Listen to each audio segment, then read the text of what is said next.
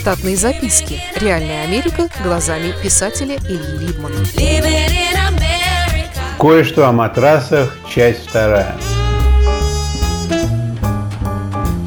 Существуют еще так называемые матрасные фабрики. Это предприятия, которые выпускают продукцию низкого качества и относительно по небольшой цене. Свои магазинчики они устраивают в местах, где живут небогатые люди или в районах гетто. Покупатели матрасов такой категории не уверены, где они будут спать через несколько месяцев. И знают наверняка, что перевозка скарба им будет стоить дороже, чем его содержимое. Поэтому они не тратят денег понапрасну и покупают такое, что не так жалко будет выбрасывать при необходимости.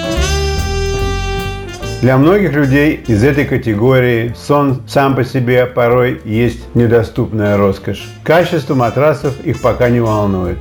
Главное – это занять горизонтальное положение. Надо заметить, что бессонницей и другими заболеваниями, связанными со сном или иными мероприятиями на матрасах, они подвержены крайне редко. Матрасы таких фабрик не балуют потребителя оригинальностью дизайна или конструктивными новшествами. Все предельно приближено к матрасу из панцирной сетки или беспружинному проволочному покрытию, на которое просто кладутся поролоновые маты под названием футон. На таком обычно спят студенты и люди в летних и других лагерях. Матрасы чаще всего меняют в местах, где за ночлег платят по ночным. Мне случилось как-то работать ночным портье в придорожном отеле низкого качества, который использовался в основном как дом свиданий. Так вот, даже в таком низкопробном месте недешевые матрасы менялись начисто каждые 4 месяца. Это были славные деньки, опьяняющих впечатлений, точнее сказать, ночки. Отели и мотели обращают особое внимание на качество матрасов в их владениях, как на гарантию счастливого ночлега. Однажды и я попал в такой поток потребителей со своей тогдашней партнершей. Хотя свой матрас мы переворачивали согласно фабричной инструкции два раза в неделю. В день акции мы приехали на точку после полудня и, перепробовав все доступное по цене, теперь лежали в очереди, пока одна парочка оформляла свою покупку. Было понятно, что люди собираются съезжаться, а начинать новую жизнь нужно с нового матраса. Я обратил внимание, как они выбирали его и как брались за руки, когда занимались спящие позы. На полу стояло 28 кроватей, на половине из которых лежала очередь. Все лежащие знали, что будут покупать, теперь просто болтали друг с другом. Некоторые, впрочем, дремали. Выбирать матрас на раз – дело счастливого случая, потому что за 5-10 минут осмотра и перевертыванию с бока на бок невозможно получить полную картину о том, как этот матрас будет вести себя ночью. А что если весь этот шелк с плюшем всего-навсего дорогой камуфляж ваших будущих мучений или несостоятельности дать и получить?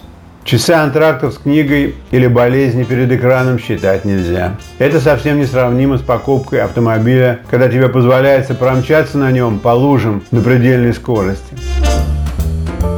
Лежа на спине, я смотрел на индустриальный потолок и думал, что 28 кроватей стоят незадействованные с 10 часов вечера до 10 часов утра. Это довольно расточительно. Несомненно, когда торговая точка принадлежит к цепи магазинов под одним именем, то и законы в ней патриархально-консервативные. И свежая струя начинаний может забить только на короткое время, пока на тебя не донесут.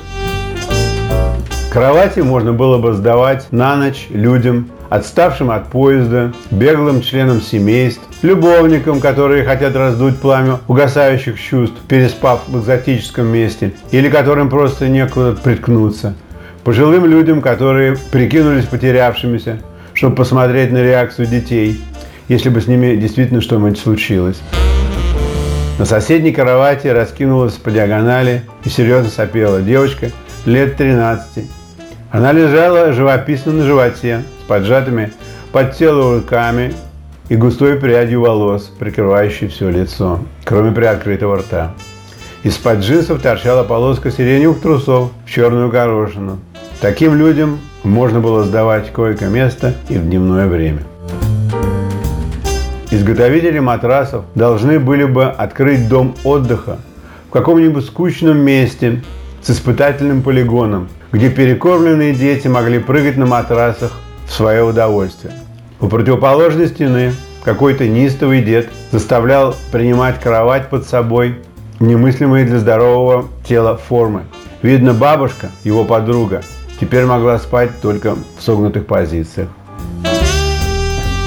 Продажный консультант Чарли глубокомысленно посмотрел на нас, как будто вместе с покупкой матраса мы становимся членами какого-то клана. И он познакомит нас не только с тем, как правильно пользоваться ценным приобретением, но и с чем-то иным. Он позвонил мнимому, на мой взгляд, боссу и, спросив разрешения, преждевременно использовать для нас скидку на продажу.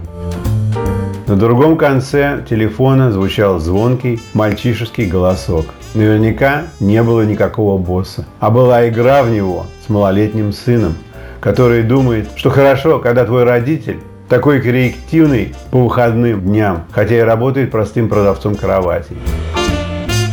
Чарли непринужденно провел нас через плотные кордоны цифр и предложил расписаться в дюжине разбросанных строчек с галочками. Несколько страниц соглашения на покупку матраса было усеяно плотным текстом, который невозможно было прочитать при помощи бытовой оптики.